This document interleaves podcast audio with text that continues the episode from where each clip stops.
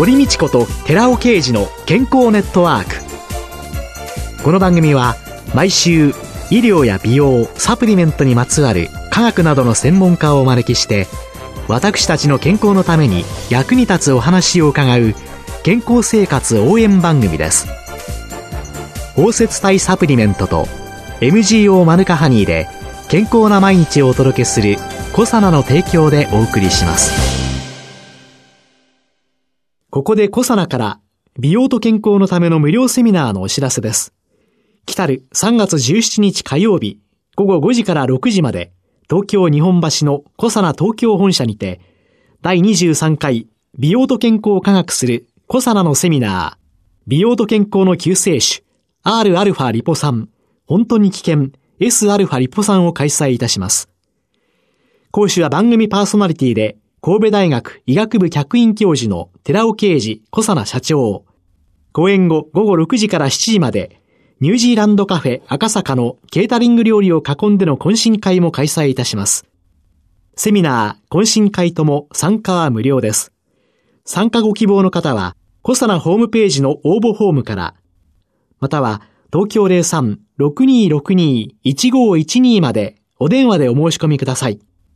コサナから美容と健康のための無料セミナーのお知らせでした。こんにちは、堀道子です。寺尾啓二です。今月は、小佐奈社長で神戸大学医学部客員教授の寺尾啓二さんと共に、機能性栄養素による真の悪玉コレステロールである小型 LDL コレステロールの低減というテーマでお送りします。一週目の今日は、小型 LDL コレステロールとは、そして冠動脈疾患、糖尿病、メタボの関係と題して伺ってまいります。寺尾さん、コレステロールって、はい、結局油ですよね。はい、油です。そのコレステロール、油が血液の中にいるって水と油だから、そうですね。一体どういう形で存在してるんですかね。ね血液の中っていうのは水溶液ですから、ええ、その中にコレステロール単独でいることはできないですよね。ですから、タンパクにくっついてコレステロールは存在しているわけなんです。はい、ということは、宅急便の中の段ボールに荷物が入ってる。はい、その荷物がコレステロール。そうですね。で、段ボールがタンパク質、はい、そうです。そうです。ですから、皆さん聞いたことはあると思いますけども、LDL コレステロールとか HDL コレステロール、どちらもリポタンパクっていうタンパクの中に油が包まれている。はい、その油っていうのがコレステロールであり、中性脂肪であるっていうことですけども。善玉とか、はい、悪玉とかっていうわけですけれども、はい、これは HDL と LDL はどうそうですね。通常は HDL を善玉コレステロール、そして LDL を悪玉コレステロールと言ってますけども、私はその概念を思いっきり変えてもらいたいと思ってるんですけども。それは？はい。HDL が善玉コレステロール。これはそれでいいと思います。はい、でも LDL コレステロールっていうのは決して悪いものではなくて、実際に体にとって必要だから LDL コレステロールっていうのは体の中で作られてるんですよね。LDL コレステロールを2つに分けるんですよ。大型 LDL コレステロールと小型 LDL コレステロールっていう形に分けると、実は本当に悪いのは小型の LDL コレステロールだっていうことが最近はっきりと分かってきたんですね。善玉悪玉って言われる背景はどういうことなんですか、ええ、あの、HDL コレステロールっていうのは体の中に溜まってしまったコレステロールを回収して肝臓まで運ぶっていうことでこれすごくいい。だから善玉だって言われてるんですけども、はい、悪玉だって言われている LDL コレステロールもちゃんとした働きがあって、ちゃんとコレステロールを各全身の細胞に届けるっていう役目があるんですよね。ですから決して悪いものではないんですよね。細胞の膜に使われたり、はい、ホルモンの原料になったり、はいはい、とても大切なもの、ね、さらに単純酸を作る原料にもなるし、はい、体にとってはすごくコレステロールって必要なんですね。それを LDL コレステロールが届けてくれるというものなんです。うん、じゃあ LDL はなぜ悪玉というふうに。実はそこに LDL コレステロールを2つのグループに分けるべきというのが最近の研究で分かってきたんです。はい、で、大型、小型って分けるんですけども、LDL を大きいものと小さいものに分ける。実際には25.5ナノメーターというサイズで、それ以上のものとそれ以下のものに分けたときに、はい、大型の方は全然悪いものではなくて、そのように全身に届ける重要な働きをするものだということが分かってきたわけです。で、一方で、小型の LDL は、実際に動脈硬化を引き起こすとか、いろんな問題を抱えているんだということが分かってきた。つまり、小型 LDL コレステロールが本当の悪玉コレステロールだったということが分かってきたということなんですけども。じゃあ、ちっちゃいとなんで悪いんですか、えー、結局ですね、血管の中を LDL っていうのは移動しているわけですけども、はい、大きい方はそんなに血管の壁につかずに移動することができるんですけども、小さい方の小型の LDL っていうのは、非常に血管の内壁ですね、内皮細胞が組織しているとこなんですけども、ここにくっついていってしまうんですね。で、くっついていくだけではなくて、そこから血管壁を通して内側に入っていってしまうわけですよ。そうすると、そこで酸化されてしまって、その酸化された異物をマクロファージが食べて、食べると泡沫細胞っていう形になって、それが実はアテロームの原因になって、結局動脈硬化を引き起こしてしまうっていう流れがもうはっきりと分かってきたということです。血管の中を大きなものは運ばれて血液とともに流れていくけど、ちょっと小さいのは流れてる川が小さな砂なんかが下に堆積していくように、それが血管壁につき、そしてそれが血管の壁の中にまで入り込み、そしてそれを異物だと私たちの体が、はい、ああ、これは何とかせねばと、マクロファージの出動になり、はい、そしてそれが動脈硬化につながっていく。そういうことなんです。そうすると、動脈硬化っていうのの中での小型 LDL。はい、で、これは、その他の、いわゆる生活習慣病っていうんですかね、はい、糖尿病とか、はい、メタボとか、はい他の冠動脈疾患とか、いろんなものにはどういうふうに関係してくるんですか？すべ、えー、て関係してくることが多くの研究によって分かってきたんですけども、えー、例えば冠動脈疾患、患者、そういう疾患を患った人、はい、1万人を対象にして、はい、見ていきますと、まず冠動脈疾患と健常人、はい、LDL コレステロールが多いか少ないか、で見ていくと、冠動脈疾患患者と健常人、1万人調べても、差がないんですよね。冠動脈疾患というのは、いわゆる心臓を養っている血管ですね。はい、そうです。その心臓に栄養を送り込んでいる心臓のところの大きな血管。そ、ねはい、その血管、え、それと LDL 関係ないんですか、えー、関係ないことが分かったんですよ。えー、で、一方で、小型 LDL を調べますと、健常人と冠動脈疾患患者では大きな差が出てきてるんですよね。で、小型 LDL が今となっては分析できるようになりましたから、はい、LDL コレステロール、一般的に言われる LDL も測れるし、小型も測れる。うん、となると、小型をさっ引けば大型になるわけで、はいはい、その大型と比較すると、大型も全く実は健常人と冠動脈疾患の人と差がなかった。じゃあ、小型が。小型が悪かったんだっていうことが冠動脈疾患の場合には言えます。はい。それもやっぱりあの動脈硬化の時に伺ったように小型だと心臓のところの血管にという。そうですね。くっついて入り込んでっていう。そうです。同じことです。血管に入り込んでいって、血管を詰まらせてしまう。さらに冠動脈疾患の1万人の患者さんを対象に、詳しく調べていくわけですね。はい。で、そうすると、LDL コレステロールを見ても、少しずつ差はある、実はサブユニット、サブクラスを見てるんですけども、非常に重い状態から軽い状態に4つのグループに分けるわけですよ。その心臓の冠動脈疾患の人を重症から4段階に分けます。分ける。はい。そうしたときに、まず LDL を見ると、少し差があるんですよね。やはり重症度が高い人ほど LDL は高いんですよ。はい。で、重症度の低い人は LDL コレステロールも低いんですよ。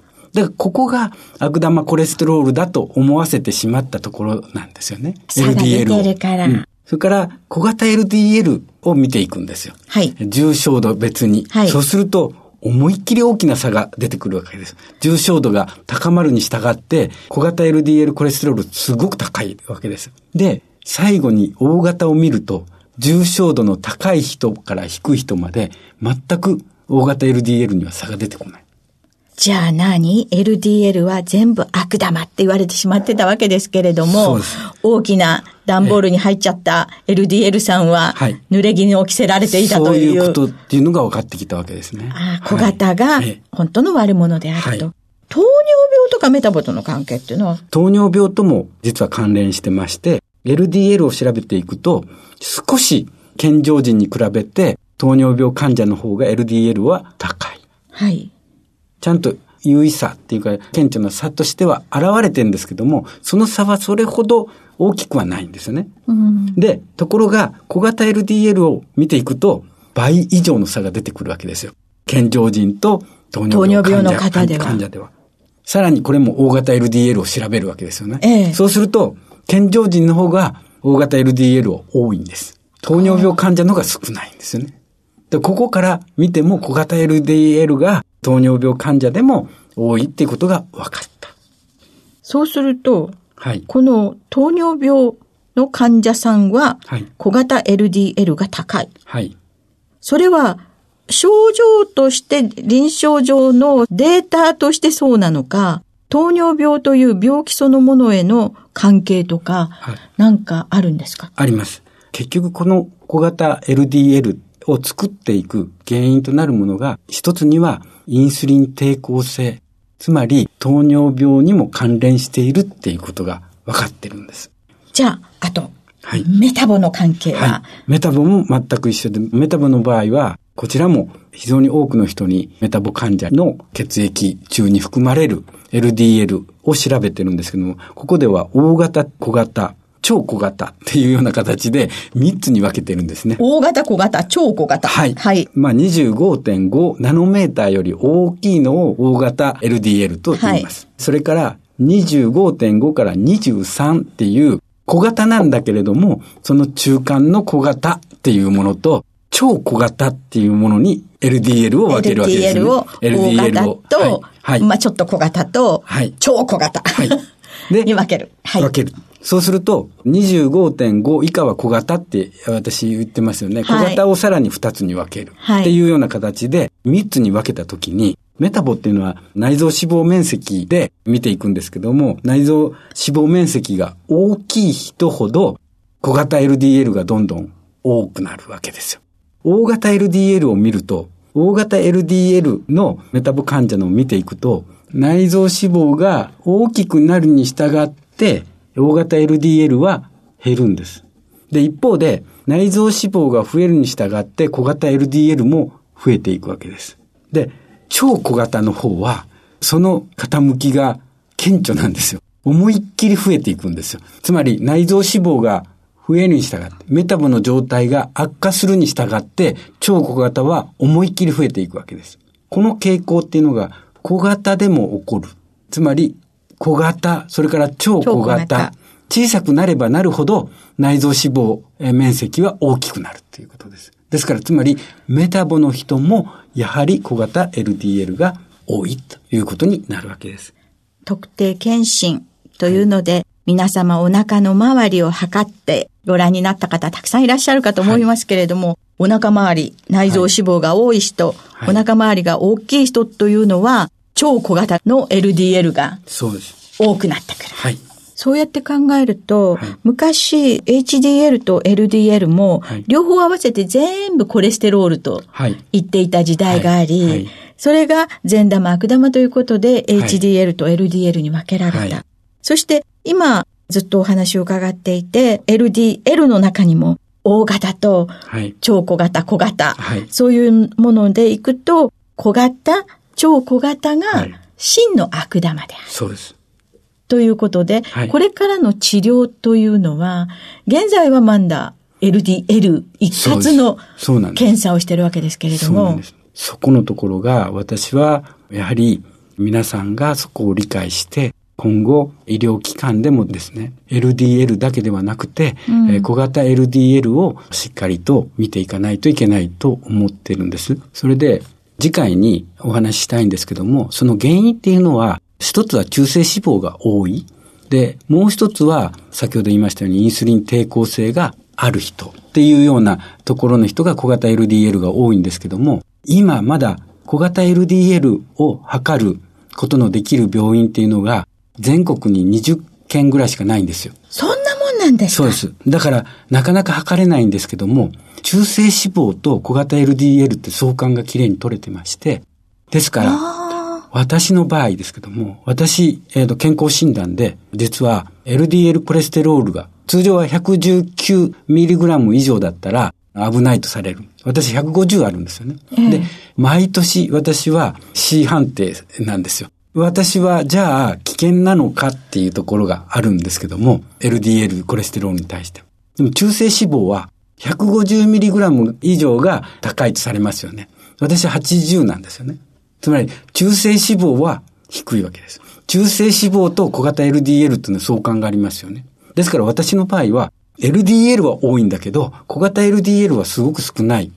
ですから、危険度は非常に低いと。ですから LDL コレステロールが多いというだけで危険だとされているのは、私にとってはなんか不思議で仕方ない。私はスポーツはしますし、きっちりと食事も気にしてますので、そこら辺からしてなんで自分が C 判定なんだろうと思って。でも、私がここで言いたいのは逆のパターンなんですよ。逆の、もし LDL は多くない。中性脂肪が非常に高い人。でも、中性脂肪ってそんなに危険だっていう言われ方をしてこなかったけれども、実はこの中性脂肪と小型 LDL は非常にリンクしているので、今、まだ小型 LDL を分析できる病院が少ないのであれば、中性脂肪を見たときに、これは高いから、ひょっとして小型 LDL が多いんじゃないかって思う人、これは非常に心疾患、脳疾患の危険性が非常に高いから、この人たちがきっちりと調べてもらう必要のある人たちだと私は思ってるんですね。スタンダードな治療方法が大きく変わるまでにはとっても時間を要します。はい、でも今これをお聞きになった方が小型 LDL とはというのに興味を持っていただければ、その動きはボトムアップの方がそうですね。早いかも。そうですね。しれないですよね。はい、今日、あの、寺尾社長がどうしてもお伝えしたいと思ってらっしゃったこと。はい。小型 LDL が真の悪玉である、という、そんなことでよろしいんでしょうか。はい。寺尾さんありがとうございました。ありがとうございました。来週もよろしくお願いいたします。よろしくお願いします。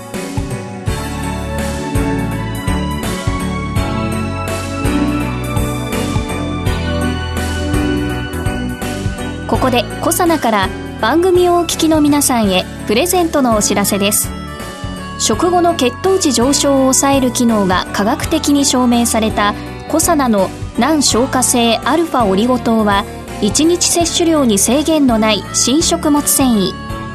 アルファシクロデキストリン環状オリゴ糖がでんぷんだけでなく砂糖の吸収も抑制し血糖値上昇を抑えます。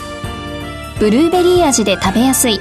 機能性表示食品コサナの難消化性アルファオリゴ糖を番組をお聞きの10名様にプレゼントします。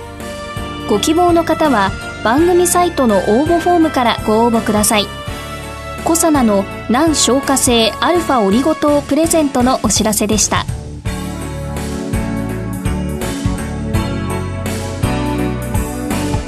堀道子と寺尾啓二の健康ネットワーク。